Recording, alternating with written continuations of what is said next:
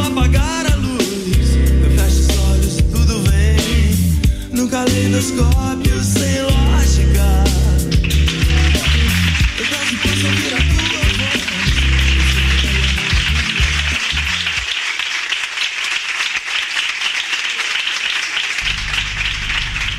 Prendieron las luces, ¿cómo estás Fernando Bolochín? ¿Qué tal? Muy buenas tardes, Pablo Barbagallo. ¿Cómo andan todos y todas y todos nuestros oyentes que están del otro lado del aparatito? Nosotros Bien, bastante bien, bien. sí, sí, Un poco de frío. Bueno, el programa número 6. Seis. ¿Ya? O 5. Bueno, vamos a corroborarlo después de las estadísticas. Pasa que Si nos está- perdemos ya el quinto o sexto programa. Es todo muy vertiginoso esto, entre todos los programas que hacemos. El programa número 5, porque festejamos un mes que cumplimos el programa pasado. Está bien. Eh, Cuando hace un mes atrás éramos tan jóvenes y hacíamos por primera vez Caleidoscopio 877, que así se llama nuestro programa. Eh, va todos los lunes de 7 a 8. 19 a 20, ¿no? perfecto. Y primero que todo, una deuda que nos quedamos, porque el, el programa de la, la semana pasada terminó medio abruptamente, así, porque se nos fue el tiempo. Eh, tengo que mandar algunos saludos. Sí, cómo no. Que mandar un saludo a Analía, que mandó una elocuente, este, re- como a- alabándonos bastante en un mensaje de WhatsApp. Muchas ¿No? gracias, Analía, sí. Bueno, también Jorge de Barrio Santa Rita, un lindo mensaje que, bueno, le retribuimos el saludo que mandó en ese momento. A Vera y a toda la gente de Vera que nos escucha, y sobre todo a Juan García, un amigo allá de Vera que nos escucha vía página web, eh, vía blog, digamos, de la radio, para escuchar la radio online, ¿no? Buenísimo. Y bueno, y a todos mis parientes en Corrientes que me escuchan todo el tiempo, les mando un gran abrazo correntino para allá. Bárbaro. Bueno, ¿cómo, cómo arranca el programa de hoy, Un Pablo? programa que es, mirá, no sé, si vieran mi seña, como que va para arriba. Tenemos un montón de cosas, un programa bastante interesante. Francisco Nazi vuelve con. Vuelve, no, siempre está. trae su serie Los mitos. Vamos a hablar de Antígona, un mito de una tragedia griega, digamos, un mito de la tragedia. Sófocles, exactamente. Tenemos una entrevistada de lujo que es Rosa García, que Muy mucha buena. gente la conoció. Germán la conocía acá en un momento porque, bueno, trabaja. Germán Baglio, el operador técnico que nos acompaña. Exactamente, un saludo a Germán Gallá que está este, con la gente de los aplausos. Eh, también tenemos Moliendo Tangos, ¿no es cierto? Bien, bien, seguimos con, con la mujer como un lugar protagonista, digamos. Vámonos más. Y tenemos también, este, se me fue la otra que- cosa que teníamos, pero ya va a aparecer porque tampoco hay que decir todo lo que tenemos acá dando vuelta, ¿no? Y bueno, y para empezar, Sí. eh, para empezar, traje una cosa porque dice, cumplieron como dos fechas para mí bastante importantes, ¿no? Una fue el cumpleaños de Eduardo Galeano. Bien, No, no creo que necesite presentación, pero por si alguno no lo conoce, un eh, escritor uruguayo. Escuché en un documental que estoy viendo que no le gustaban que le digan intelectual, porque como que lo cercenaba, que le digan intelectual. Bueno, un intele- no, no un intelectual, perdón, este, eh, un escritor uruguayo. que- Prolífico, un montón Sí. de textos. Y que- bueno, las venas abiertas de América Latina, espejos, ¿no? Eh, Las historias del fuego. eh, eh, tiene, tiene un montón. patas para arriba, algo así. Sí, sí, Bueno, un muy prolífico, tenía una forma de narrar muy concisa también, lo que hacía este, que sus relatos sean muy condensados. Bueno, esta semana o la semana pasada cumplió 80 años, hubiera cumplido 80 años. Entonces vamos a festejar el nacimiento. Hay una camerata acá en la ciudad que fue nombrada, digamos, en honor a él, la camerata galeana. Tendríamos que pasar algún día algún fragmento, algo de Camerata Galeana. ¿Habrá grabado algo? Sí, algo hay, digamos. Medio pirata, pero. Vamos a pedir permiso y vamos a pasar. Y también se cumplen los 50 años de eh, la victoria de la Unidad Popular de Allende en Chile, que fue uno de los, no fue uno de los, fue la primera vez que el socialismo llegó al gobierno, digamos, por la vía democrática, eh, por la vía de los votos, de la democracia como la conocemos nosotros, ¿no? Eh, entonces, para hacer un mix de eso, encontré un fragmento de una entrevista de Telesur, Eduardo Galeano, donde habla de Salvador Allende. Entonces vamos a escuchar eso y después seguimos con él. Terminar assim. Pelo menos seja até o fim.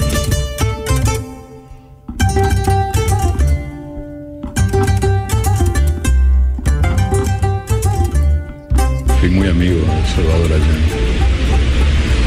Eh, con él viajé bastante Por ejemplo, lo acompañé en algunas campañas políticas en Chile que él me invitaba para ir con él. Así descubrí que existían los calzoncillos largos. Cuando llegamos al sur del sur, en Punta Arenas, estábamos muertos de frío los dos, y él me dijo, vas a tener que usar calzoncillos largos. Digo, no, yo no me pongo esas cosas. Dijo, sí, te vas a poner porque si no nos vamos a morir congelados los dos. Y ahí fuimos a una tienda y nos compramos calzoncillos largos, hasta los tobillos, que se llamaban matapasiones. Con toda razón. Porque cuando nos vimos en el espejo los dos le dije, oye, el nombre este está justo, matapasiones. Y después esa noche yo descubrí la nieve. Yo nunca había visto la nieve y gracias a mi amigo, mi amigo Allende, estábamos sentados bebiendo juntos, que era una cosa que nos gustaba hacer, a los dos nos gustaban los buenos tragos, y, y empe- empezó a caer la nieve. Y yo nunca había visto la nieve, solo en las películas, pero en la realidad nunca.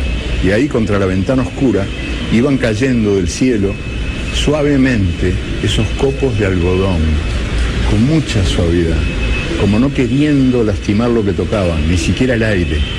Una cosa tan fina, tan delicada era la nieve. Yo nunca la había visto y la descubrí con él.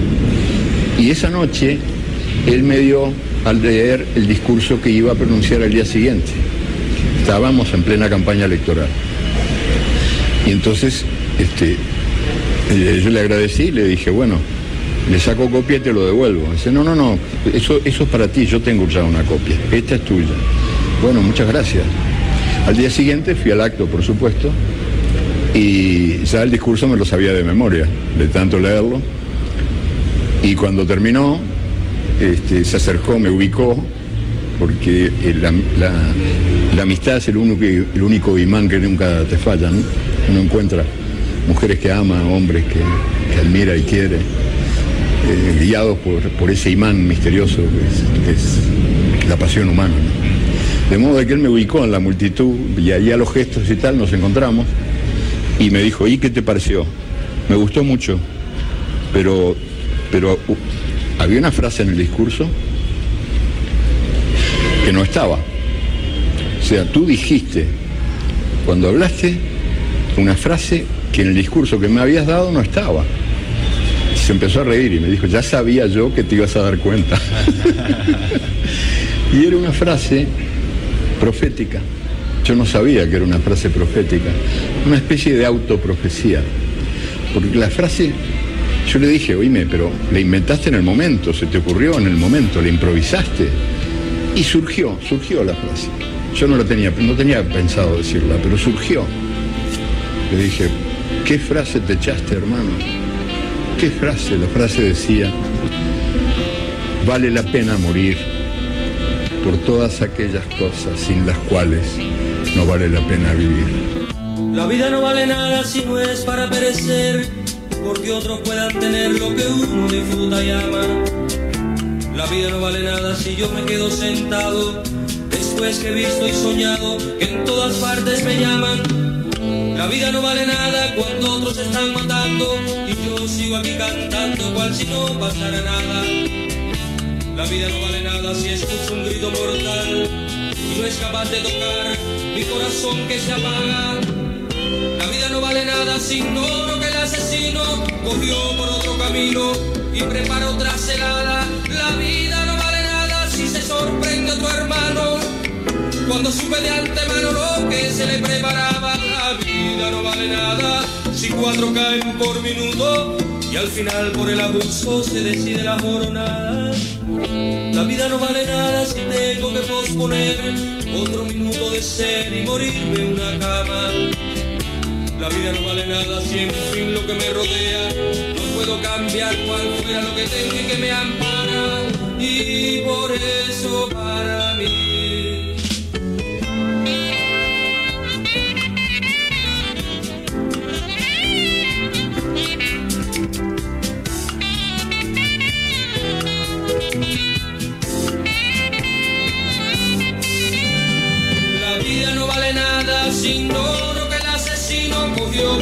camino y preparó otra celada. La vida no vale nada si se sorprende otro hermano cuando supe de antemano lo que se le preparaba. La vida no vale nada si cuatro caen por minuto y al final por el abuso se decide la jornada.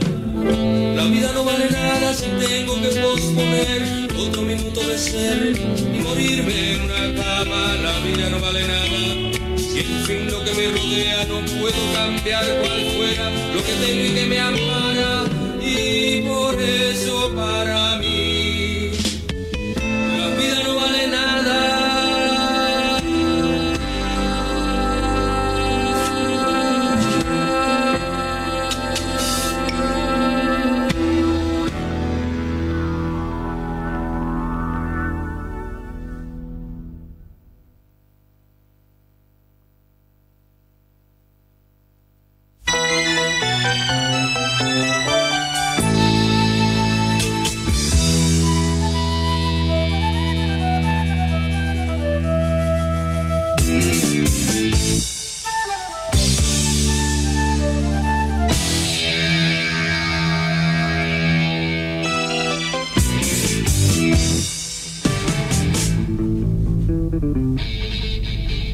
estamos, segundo bloque de Calidoscopio 877. Y para comunicarse al WhatsApp nuestro, Fer, ¿cómo, Bien, el WhatsApp de la radio es 342-5692-563. Muy bien, porque seguramente después de este tema que es el de los mitos, que ya viene el señor de los mitos, Francisco Nazi con nosotros, la gente va a llamar como loca. a- Como lo viene haciendo en los programas anteriores también. así. Exactamente.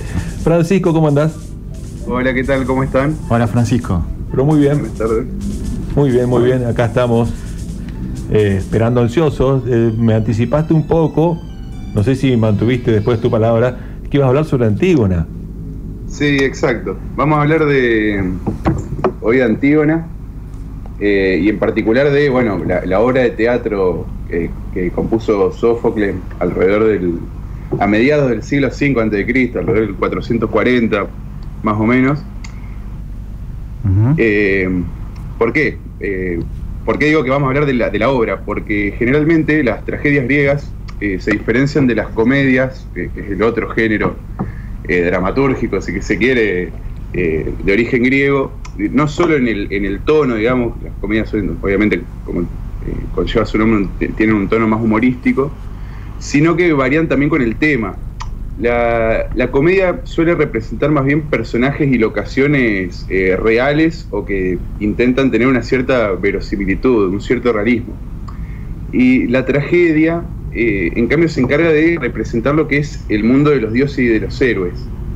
Eh, no solamente, o sea, no son simplemente adaptaciones de los mitos, las tragedias, sino que más bien lo que hacen lo- lo- los poetas trágicos es tomar personajes y espacios conocidos o, momentos conocidos de- del mundo mitológico eh, y lo reformulan para darle una nueva impronta. Eh, sería el equivalente hoy en día, no sé, las películas, por, ejemplo, de superhéroes que, que suelen eh, tomar, qué sé yo, por ahí temáticas más, más actuales, pero con esos mismos personajes que ya conocemos todos. Y bueno, eh, Antígona eh, comienza con el abandono de, Edipo, del Edipo que conocemos todos, de la ciudad de Tebas donde era rey, eh, cuando, digamos, se entera de que su esposa es ah, su madre, es, se ciega a sí mismo y escapa a vagabundear por, por, lo que es la Hélade, ¿no? El mundo griego, como lo, lo llamaban ellos. Y la cuestión es que sus dos hijos varones, eh, Eteocles y Polinices, deciden turnarse en la posesión del trono, en la administración del reino, de manera alternada. Pero tras el primer año de, gobierno, Eteocles eh, no quiere ceder el turno a su hermano, entonces lo que hace Polinices es eh, buscar un ejército extranjero y atacar Tebas con el fin de hacerse con el poder del trono, ¿verdad? Claro. Y bien, los hermanos acaban, en, digamos, en el frente de batalla, acaban por darse muerte mutuamente, eh, pero la guerra civil termina en favor de aquellos eh, que estaban defendiendo, eh, defendiendo la ciudad, es decir, el ejército de Teocles. Luego de la batalla queda como, como regente Creonte, que es el hermano de, de Yocasta, de la, de la anterior reina, ¿no? Y decide que Teocles tiene que ser, eh, tiene que ser honrado, tiene que ser honrado eh, eh, con ritos hacia los dioses, etcétera, debido a que, bueno, se encargó de defender a la ciudad. En cambio, Polinice va a ser abandonado a la vergüenza pública, es decir, su cuerpo no va a ser santificado ni, se va a recurrir a hacer los ritos sagrados, sino que va a quedar sin enterrar en el campo de batalla y presa de los animales de carroña que sería el peor castigo de esa época, ¿no? Es ser negado no solo ante la gente de, la ciudad, sino también ante los dioses. Acá donde aparece eh, en escena Antígona, ¿no? Que es hermana de Polinices y de Teocle, pero que ella quiere enterrar el cuerpo de Polinices desafiando el, edicto del actual regente Creonte. Eh, finalmente, Antígona logra eh, eh, honrarle con los ritos funerarios a, su hermano Polinices. Y Creonte se entera, eh, gracias bueno, a la, guardia digamos, de la ciudad que le avisa que el cadáver ha desaparecido y que, ha sido enterrado. Cuando Creonte se encuentra con Antígona y, se, confrontan, ella explica que desobedeció porque las leyes humanas no pueden prevalecer sobre las leyes divinas. Eh, Antígona lo que dice es que el edicto que, dicta Creonte es un edicto inmoral y que en cambio sus acciones, las de Antígona, son eh, morales. Eh, se muestra orgullosa de cómo actuó y no teme las consecuencias. Ante esto, Creonte lo que hace es condenarla a muerte y es más, hacer enterrada viva. la encierran en un lugar y Creonte, bueno, sigue, sigue por su palacio hasta que aparece el, el adivino eh, Tiresias, que interviene para señalarle a Creonte que las aves de rapiña y los perros salvajes están arrancando los trozos del cadáver de Polinices que fue desenterrado para que se cumpla lo que Creonte dispuso. Y es que estos animales de carroña lo que están haciendo es tomar trozos de ese cadáver y dejarlo en los altares y en los hogares eh, eh, consolidados para los dioses, ¿no? Señalando justamente que la cólera de los dioses está en aumento. Eh, entonces este, este adivino, Tiresias, le advierte que Polinices debe ser enterrado de manera urgente porque si no los dioses estarán descontentos y rechazarán cualquier tipo de sacrificio u oración por parte de, los tebanos, de la gente de la ciudad. Eh, en ese momento Creonte acusa a Tiresias de ser un corrupto y de, no querer, digamos, cumplir con, la ley, con la ley de los hombres. Y Tiresias le responde que, debido a los, a los errores que está cometiendo Creonte, va a morir uno nacido de sus propias entrañas, a cambio de haber lanzado a los infiernos a uno de los vivos. Eh, Creonte recapacita, decide detener la ejecución de, Antígona, y cuando llega al lugar donde ella está encerrada, eh, encuentra que se ha suicidado. En ese momento aparece Hemón, que es hijo de Creonte y que era el prometido de Antígona, y al ver a su, a su prometida muerta se abalanza eh, contra su padre para intentar matarlo, pero termina cayendo y matándose a sí mismo, eh, cumpliendo así la profecía de Tiresias. Ese es el final, una versión más o menos esquemática de lo que es eh, la obra de, Sófocles. lo interesante de la obra es que plantea varios tipos de conflictos que se dan en distintos niveles en, en la obra.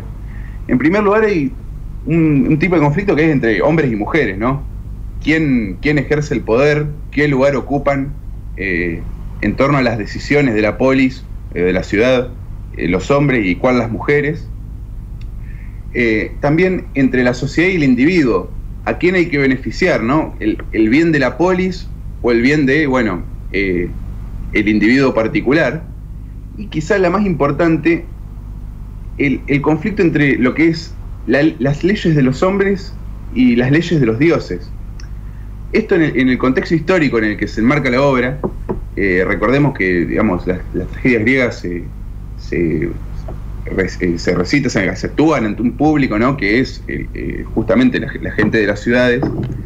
Plantea justamente esto en, un momento en el que las primeras leyes están empezando a escribirse en Grecia, donde se están empezando, empezando a plantear eh, por escrito, a codificar las primeras reglamentaciones.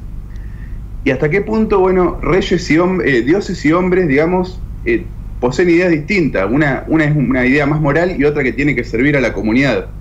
Entonces, bueno, eh, percatarse de cómo, cómo utilizan todo este bagaje cultural que son los mitos también para dar cuenta de, conflictos sociales que están justamente acosándolos en ese, en ese propio momento eh, a los griegos de, de, la, de Atenas. Bien. Ah.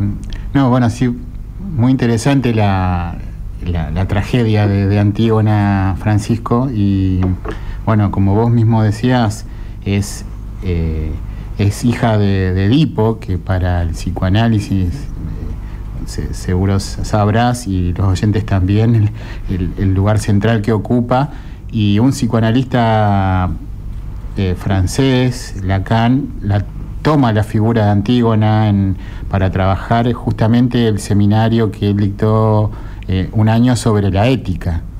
Y, bueno, y una vez más resaltando además, bueno, Sófocles y, y este, estos, estas tragedias. Sí, es que es, muy interesante justamente esta figura, eh, por lo que decía, ¿no?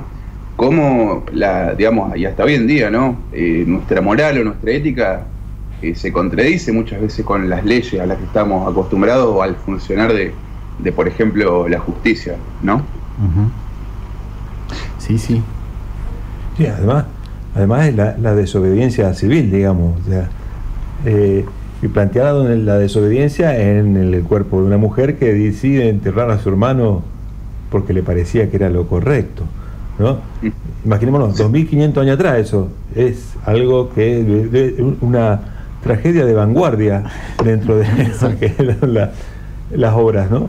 No, sí, además, bueno, también lo interesante es que, digamos, si uno lee la, tragedia, el Creonte no aparece en ningún momento como, como el enemigo o el, antagonista, sino eh, son dos posturas que son, digamos, entendibles, tanto la de Antígona como la de Creonte.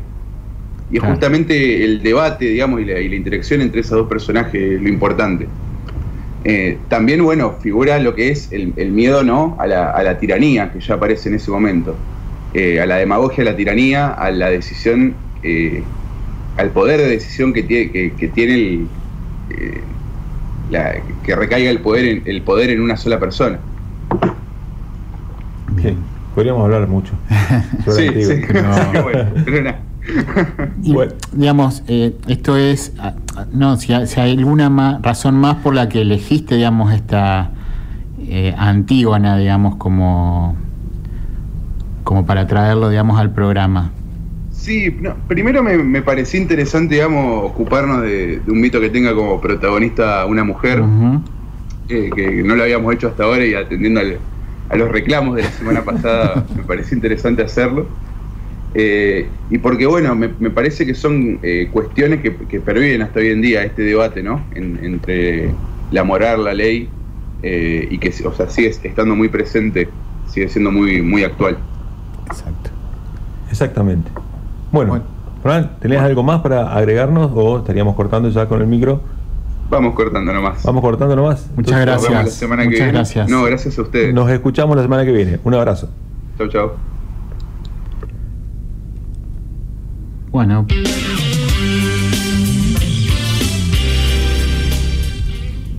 Pasó el bloque de, los mitos por Francisco y seguimos aquí en Caleidoscopio 877.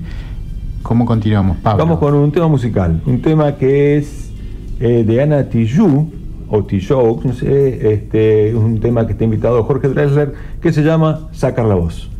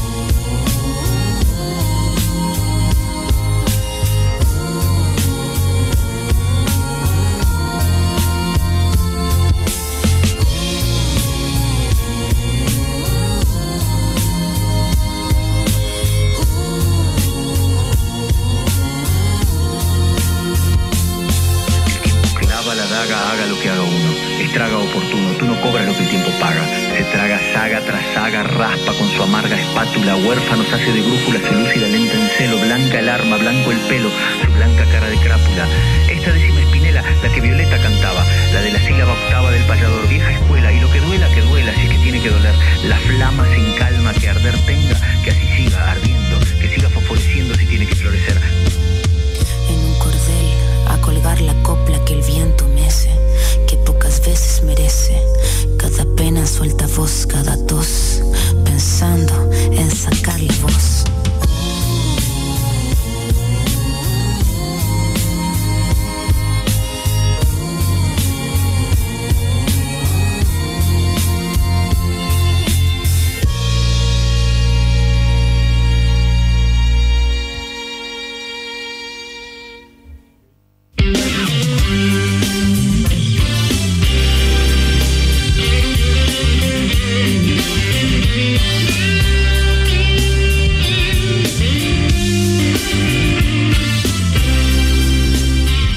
...19.34... seguimos Fernando, tercer bloque creo que es ya de Caleidoscopio 87.7. Tengo que mandar un saludo porque si no me matan, perdónenme, perdónenme, que es para Marilina, Candelaria y Luna de Barrio Transporte, que ya nos están escuchando hace cuatro programas atrás, mandando saludos y no le estamos este, respondiendo. Así que bueno, respondimos, cumplimos con nuestros oyentes y nuestras Bueno, oyentes. Analia nuevamente se volvió a comunicar, le gustó el tema de Anati Yu, así que ¿Ah, sí? muchas gracias por el mensaje también. ¿Cómo, estamos, cómo nuestro equipo de selección musical está pegando este, bastante bien? ¿no? El- nos olvidamos de decir que, bueno, con la, lo- el tema de Galeano que pasamos, estaba el tema de Pablo Milanés, La vida no vale nada, que tiene que ver con la última frase que dijo, este, que le dijo Allende, que dijo Galeano, que dijo Allende. Y ahora seguimos acá y estamos en contacto, en comunicación con Rosa García. ¿Cómo andás, Rosa? Hola, buenas tardes, ¿cómo están? Hola Rosa. Muy bien, acá estamos con Fernando, Hola. saludamos. Eh, bueno, Rosa es profesora de historia, también militante feminista, y con ella queríamos hablar de algunas cuestiones que fueron saliendo estas últimas semanas, eh, en los medios sobre todo. Yo lo primero que hablé con ella cuando me contacté era por aquella nota del página 12 donde hablaba bueno, de por qué los medios de comunicación están un poco peleados con los cuerpos femeninos que ya pasaron ciertos estándares, ¿no? Eh, le pasé la nota a la Rosa. Eh, era más que nada, Rosa, no sé si te acordás. Eh, sí, la nota que salió en, la revista Caras de Cecilia Roth. Cecilia Roth por la película que hizo, que está en Netflix, ahora no me acuerdo, Asunto de Familia se llama. No, no, me acuerdo. Crímenes de familia. Crímenes de familia, crímenes de familia. Bueno, por esa película le hicieron una nota a Cecilia Roth y parece que abusaron del Photoshop, que hasta Cecilia Roth se enojó porque bueno, la mostraba como hace 25 treintañera, hace 25 años atrás más o menos, ¿no sé. Entonces, ¿a vos por qué te parece, Rosa, desde, digamos, de tu militancia, desde tus conocimientos de la historia, por qué hacen eso? Bueno, eh, Primero, eh, me parece que hay como una mirada hegemónica acerca de los cuerpos masculinos, eh, femeninos como puestos al servicio de estrictamente de la mirada masculina. Entonces, esas mujeres que se construyen desde esas miradas tienen como una serie de condiciones. Son jóvenes, rubias, blancas, delgadas, ¿no? Sí. Eh, me parece que, que, ahí hay una construcción del cuerpo femenino, pero en la medida de esos deseos que son masculinos. Y pensando el cuerpo de las mujeres como, como un espacio de la recreación y de la satisfacción de la mirada masculina. Así en una primera medida. En términos más generales, creo que si las mujeres somos víctimas de esas situaciones, eh, también es cierto que en general vivimos en una sociedad que desprecia la idea de envejecer, que, trabaja desde una noción de juventud permanente o de recreación constante de la idea de juventud, con una idea estética ¿no? de la juventud. Eh, o estetizada, diría. Eh, y en eso, varones y mujeres hemos sido socializados dentro de este universo de imágenes que se nos ponen como modelos, como eh, referencias de llegar a determinada forma del cuerpo, determinada masa muscular, de determinada altura, color de piel, color de ojo, forma de nariz, de boca, qué sé yo. En algún momento fueron eh, los dientes, la sonrisa, un montón de cosas hay ahí respecto a esta mirada tan estetizada de la otra persona. Un recorte y un fragmento, digamos, que, que niega todo lo demás que constituye a una persona. Sí, y es como que lo que queda, lo que queda afuera, digamos, esto que niega es la, Ah, 29%. La amplia mayoría, porque digamos, la, lo que construye, lo mismo que construyen todas estas revistas en sus tapas, es acomodar la realidad a sus propios cánones, digamos, ¿no? Porque, digamos, Cecilia Roth se reivindicó como una mujer de 65 años, orgullosa de, las canas, de todo lo que lleva, y esto ah, la, la photoshopearon abruptamente para transformarla en una mujer de 30 años.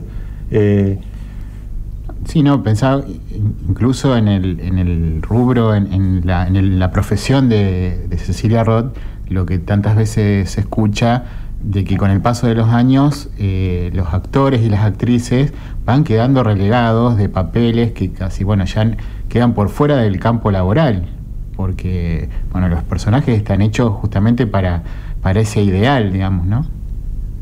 Sí. Claro, hay, hay un sesgo muy fuerte este, desde, esta cuestión esteticista, fitness, te diría, de, de, lo que es una persona.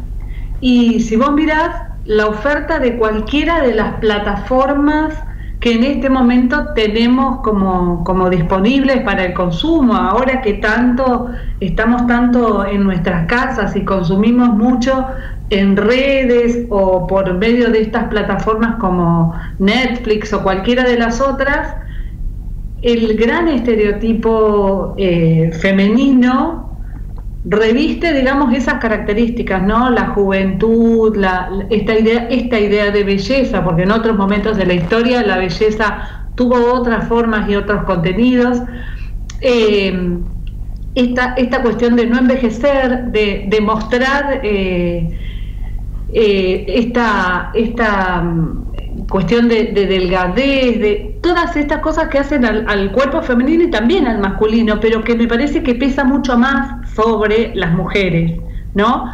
Y, esto que dice Cecilia Roth en la nota, em, también tiene que ver con el modo en que se organiza esa industria del entretenimiento porque justamente las productoras no seleccionan actrices con determinadas características y, debo decir además que Cecilia Roth es también, y ella misma lo dijo, una privilegiada dentro del universo del cine, porque de algún modo, aun cuando tiene 65 años, responde todavía a cierto ideal hegemónico de belleza, ¿no? No quiero ni pensar en todas las otras actrices que no son rubias, no son de ojos celestes, no tienen la piel blanca, eh, bueno, no tienen un cuerpo con ciertas características. Digo, hay una, una industria del cine, del teatro, del, entretenimiento, una, una, forma de mostrar el cuerpo, digamos, que, que se organiza desde estos espacios, que niega al 99% de la población y que contribuye de esta manera a generar esos estereotipos que después son fuentes de insatisfacción, de infelicidad, me parece, y de un montón de otras situaciones como la angustia, la depresión, trastornos alimentarios, bueno, una gran complejidad de cosas. Sí, em, pensaba también en en que, bueno, no es casualidad que, si bien eh, es eh, en muchos medios, pero esta revista Gente que haya sido donde, y la revista Cara, que son los medios donde esto se ve como mucho más claro y más eh, sin desparpajo, digamos, ¿no? Sí, la, revista Caras anteriormente había hecho una nota este, también sumamente cuestionable, que fue muy criticada sobre una de las hijas de Máxima Sorriguieta, en la que ponía ¿no? que, este, hacía una referencia específica a la forma del cuerpo de esta persona para titular la nota. Sí, sí Entonces, esa es una forma de construir el modo en que los demás se nos presentan. En vez de decir, este, no sé, es voluntaria de Naciones Unidas, hace tal cosa, milita por esto, cree en estas cosas, pusieron que este, tenía una figura que no estaba dentro de los estándares hegemónicos de los cuerpos de las mujeres entre 25 y 30 años. Sí, y pues, sí, y por ahí también para, para, ya que hablamos de crímenes de familia, que esperemos que se llame así esta película, eh, la que por un momento es la mala de la película, digamos que es la empleada doméstica de eh, Cecilia Roth, eh, no apareció en ningún lado, es más, fue ninguneada por la mayoría de los medios de comunicación. Después la rescataron cuando todo el mundo se dio cuenta que había sido ninguneada, porque está lejos de los cánones de lo permitido en los medios para los cuerpos de las personas, ¿no? Eh, me decís por el, la película efectivamente se llama Crímenes de Familia. Ah, buenísimo. Eh, me decís por el contenido de la película, ¿me estás haciendo este comentario por eso? Por el contenido y además porque de las dos actrices que participan mayoritariamente en la película, que es Cecilia Roth y Pirali, yo ni siquiera me acuerdo el nombre de la otra actriz, eh, para que nos demos un poco más chirulo lo mío no apareció en ninguna revista, no la destacaron su trabajo. Eh, después, recién cuando se empezaron a dar cuenta que ni siquiera le habían pagado los sueldos, eh, esta actriz que es misionera, que vive en un pueblo de misiones, que trabajó con su hijito, que era la que la empleada doméstica de Cecilia Roth, digamos, ¿no? Sí. Eh, está como en la el, otro lado del mundo del canon de belleza que todo el mundo espera en esas revistas ¿no? Exactamente, ni hablar eso, ni hablar. Eh, si no me equivoco, eh, la actriz se llama Janina Ávila. Exactamente, sí, Janina Ávila. Pero eh, claramente no es el modelo a, que, aparece en, en, el film. Por eso, digamos, la situación pasa más por Cecilia Roth. Y yo creo que eh, que Cecilia Roth sea uno de los personajes protagónicos o interprete a uno de los personajes protagónicos contribuyó a la difusión de esta película, obviamente. Eh, quizás una película con un contenido interesante y merecedor de un buen debate, eh, si no hubiese estado Cecilia Roth, no hubiese tenido quizás esta difusión, ¿no? Por eso digo, esto, esto es una discusión también, ¿no? Respecto de qué muestra el cine y qué no muestra el cine, qué cuerpos, qué personas, qué historias, eh, qué es lo que el cine nos muestra y, qué es lo que no nos está mostrando, o qué debería mostrar, o cómo debería mostrar, son, me parece, debates sumamente interesantes. Eh, si uno analiza la presencia de eh, personas que responden a formas eh, corporales, a características eh, de su piel, de su contextura física, etcétera, que no están dentro del modelo hegemónico, y yo te diría que en general, por lo menos de lo que yo veo y de lo más conocido, no son las historias que están en el cine son eh, parte de las historias marginales del cine o son parte de las películas independientes, pero la gran industria tampoco hace esto de mostrar una realidad que es mucho más compleja y que no necesitamos, por supuesto, que ir al cine para saber que existe, porque la vemos, yo soy docente, la vemos en la calle, la vemos en el aula, existe, somos parte nosotros de esa realidad que no somos eh, o que no estamos dentro de esos parámetros de, belleza hegemónica. Eh, pero sin embargo, digamos, el cine que de algún modo actúa como espejo, que de algún modo interpela subjetivamente con las historias que muestra, ahí también hay algo que deberíamos preguntarnos respecto de por qué estas otras historias no están. Sí, sí, la verdad que, que queda ahí dando vuelta todo esto porque, y bueno, es como vos dijiste, hay un modelo de una industria cultural hegemónico y todo el resto, por más que ese resto sea el 99,8%, es queda dentro de los márgenes, ¿no? Eh, yo te traía también el tema ese porque cuando estuve hablando con vos para armar la, nota, vos me dijiste que como tuviste tiempo en esta cuarentena, estuviste analizando el censo. No sé si nos va a dar el tiempo, Fer, para hacer esto, pero bueno, vamos a tirarnos una punta, después te volvemos a llamar dentro de una semana o dos y nos hablas bien específicamente de esto que, para que no quede bollando, ¿qué viste el tema de eh, una nota que también salió que, bueno, el trabajo invisible de las amas de casa sostiene el 15% del PBI, una cosa así, o era el 15% del PBI. Por ahí vos tenés los datos más precisos. es un informe que hizo este, la Secretaría de Política Económica de la Dirección Nacional de Economía, Igualdad y Género. Se publicó hace muy poquito.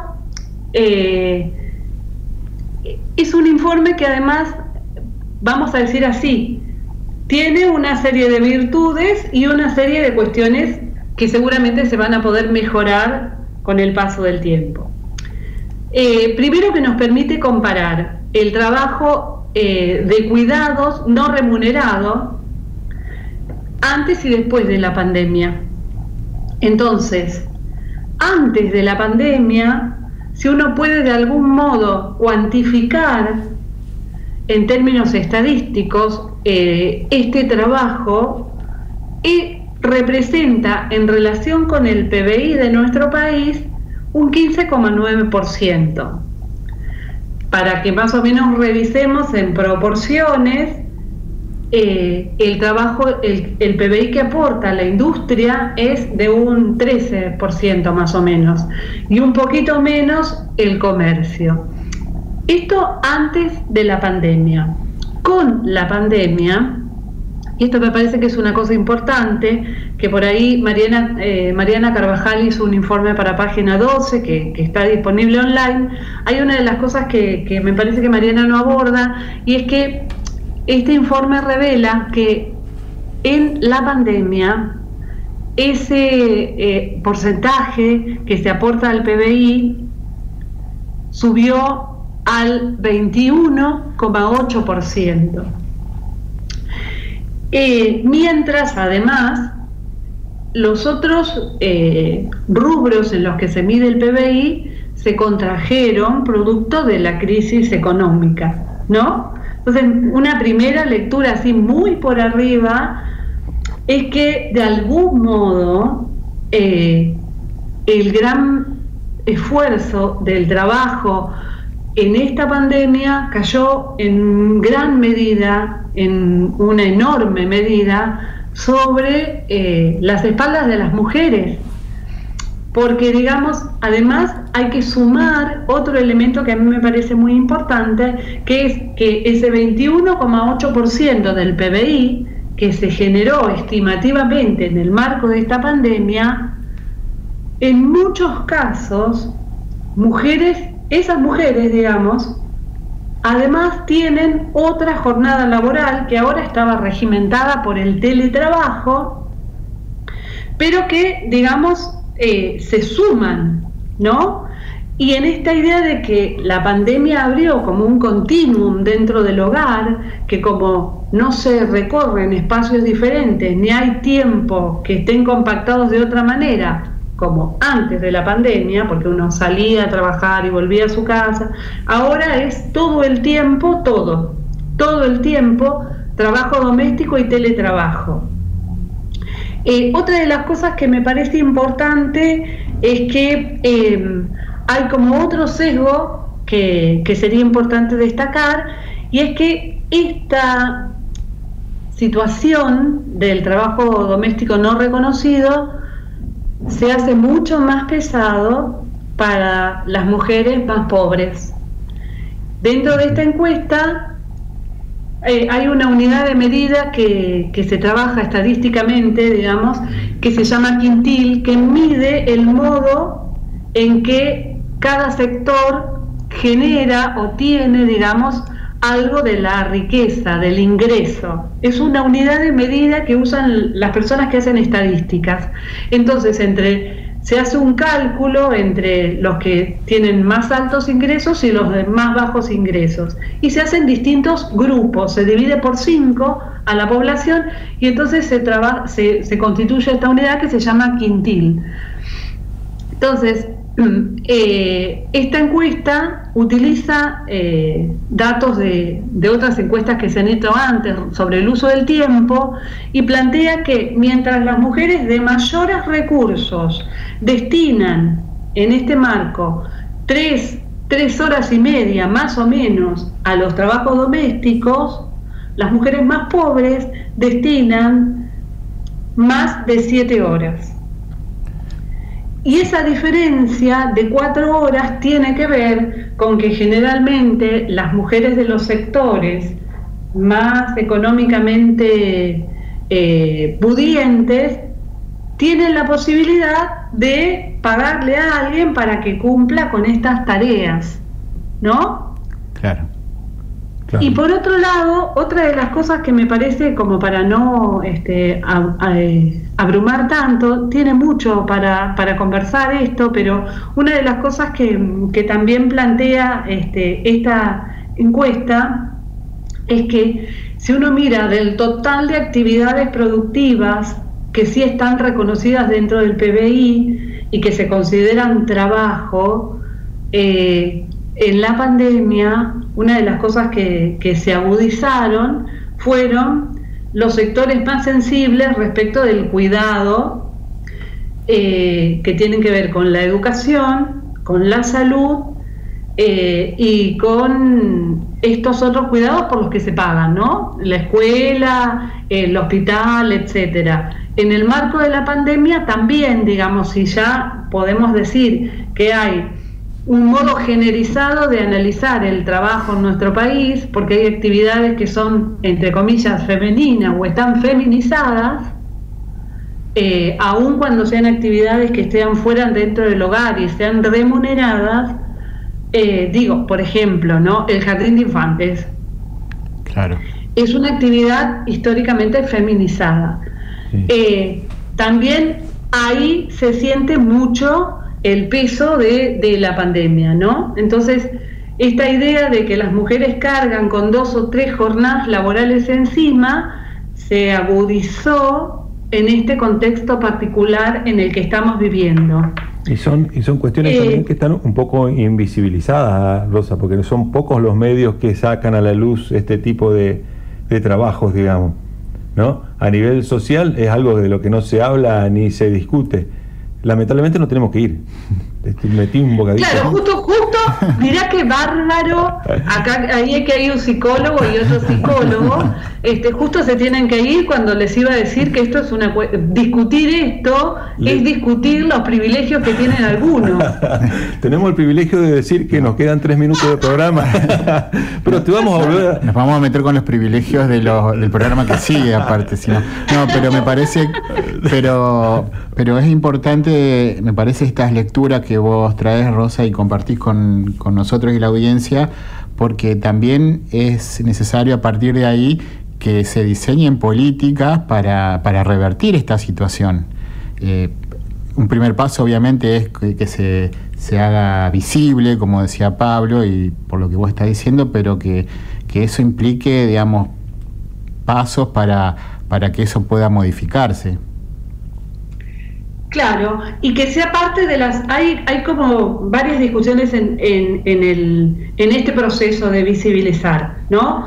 Eh, implica eh, discutir en la cancha chica de la familia, de la pareja y del hogar, el reparto de las tareas, implica reconocer que hay gente que tiene privilegios por encima de otras, y después implica también todo un análisis de las políticas públicas y un rediseño incluso de los instrumentos de medición con los que el Estado trabaja para poder generar mejores condiciones de igualdad entre varones y mujeres. Y otra cosa que me parece importante que se me pasó cuando estábamos hablando es que dentro de las cuestiones a observar de esta, de esta encuesta y de muchos de los instrumentos de medición que hasta el momento tiene el Estado, es que están organizados de